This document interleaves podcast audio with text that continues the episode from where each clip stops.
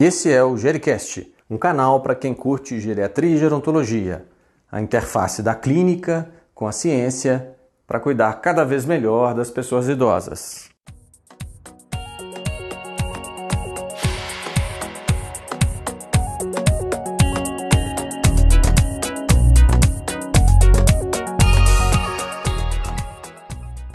Olá pessoal, meu nome é Estevão Vale, sou médico geriatra e apresentador deste canal.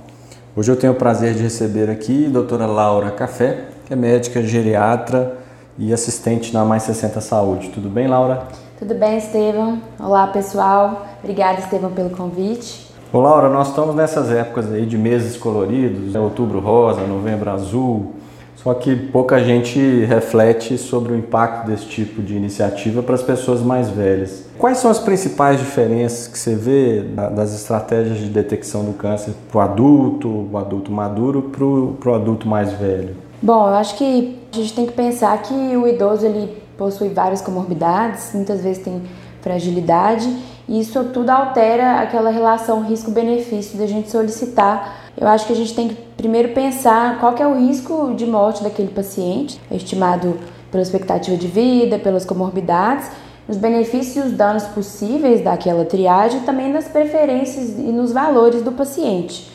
Porque dentro da faixa etária do idoso a gente tem uma heterogeneidade muito grande, né? A gente tem pacientes, ah, por exemplo, de 70 anos que tem várias comorbidades cardíacas, pulmonares, diabetes controlada e também deficiência cognitiva, perda de funcionalidade.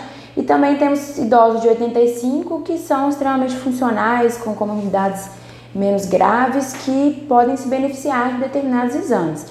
Então, a gente não pode engessar o idoso num guideline, igual algumas vezes para o adulto mais jovem pode funcionar de uma forma mais generalizada. Você acha que tem um limite? Você mencionou várias, várias questões etárias, né, na conjugação de funcionalidade e, e, a cronologia. Mas você acha que tem um teto? Ou seja, até depois dessa idade a gente não faz mais? Quando você vai rever a literatura, os principais guidelines colocam que não é adequado fazer rastreio para a menor parte dos cânceres, né? Coloretal, mamografia e até a, a, o câncer de próstata mesmo após os 75 anos. Mas isso tem que ser individualizado. Por quê? Por que, que eles colocam essa data, esse, essa idade limite?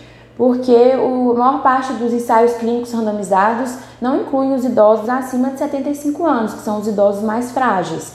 Então, para a gente conseguir indicar esses exames, a gente tem que extrapolar os dados. Por isso que eles normalmente estabelecem essa idade. Mas existem, né, até a própria Sociedade Americana do Câncer, a Choosing Wisely Campaign, eles colocam para a gente estimar a expectativa de vida. Se o paciente tem uma expectativa de vida maior que 10 anos, talvez valha a pena manter o rastreamento. Por isso que a gente tem que discutir muito com o paciente, com a família, até mesmo para ver o desejo dele, os valores deles, para realmente solicitar esses exames. O que, que você fala para um paciente idoso, às vezes sem uma indicação muito precisa, mas que ele ou a própria família insistem, eu quero fazer o PSA, eu quero fazer a colonoscopia. Como, como argumentar para essa família que muitas vezes não há benefício? A maior parte dos médicos até tem uma certa incerteza, uma insegurança mesmo de abordar isso. Acho que depende do, de qual exame que a gente vai solicitar. Por exemplo, a colonoscopia, acho que é mais fácil a gente argumentar contra e quanto mais comorbidades, maior a fragilidade,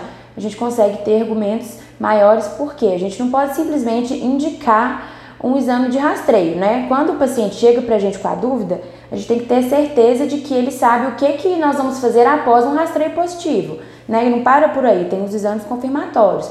Ele vai ser submetido a uma biópsia, ele vai conseguir ser submetido a uma possível cirurgia, caso a gente detecte, por exemplo, um câncer de, de colo.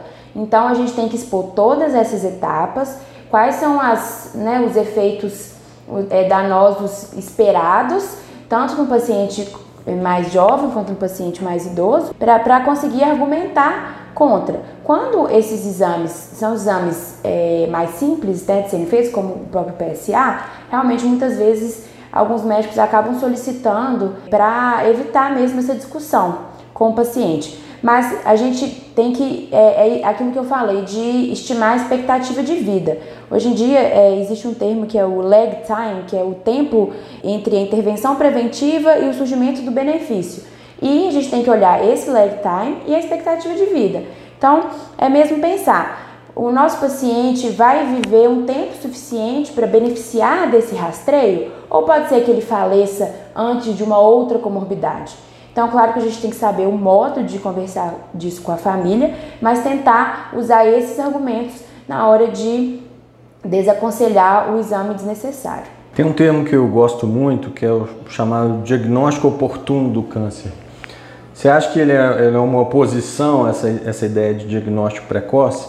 O que, que vai fazer mais sentido para essa população geriátrica? Eu acho assim, principalmente no idoso muito idoso, acho que um dos maiores riscos de rastrear é o fato de poder diagnosticar e tratar alguns cânceres que nunca vão se tornar clinicamente significativos. Por exemplo, o câncer de próstata. A gente sabe que é, já foram feitos estudos de autópsia em pacientes com mais de 70 anos que mais de 80% deles tinham câncer de próstata. Não quer dizer que eles faleceram do câncer de próstata. Às vezes vale mais a pena a gente fazer o diagnóstico. Se for detectado algum sintoma, algum sinal que vai indicar mesmo para o câncer, do que, né, que será, seria o diagnóstico oportuno, né, o diagnóstico no tempo adequado do paciente, do que às vezes detectar um câncer subclínico aí que não vai ter repercussão para o paciente. Lembrar que tudo isso tem não só a questão física dos efeitos colaterais, tem a questão psicológica também. Né? O fardo que o paciente o leva, o rótulo que ele leva, ó, talvez tenha um câncer, né? E demora um tempo para a gente conseguir fechar aquela cascata diagnóstica. Então, é, ele vai ficar com isso, com, essa, com esse rótulo na cabeça, né? E isso pode gerar mais ansiedade piorar os outros problemas de saúde que ele tem. Por outro lado, a gente vê que a medicina avança e os métodos propedêuticos estão ficando mais seguros e a gente tem mais informação sobre a efetividade deles, também a gente não pode deixar de oferecer uma oportunidade de descoberta precoce para os mais velhos.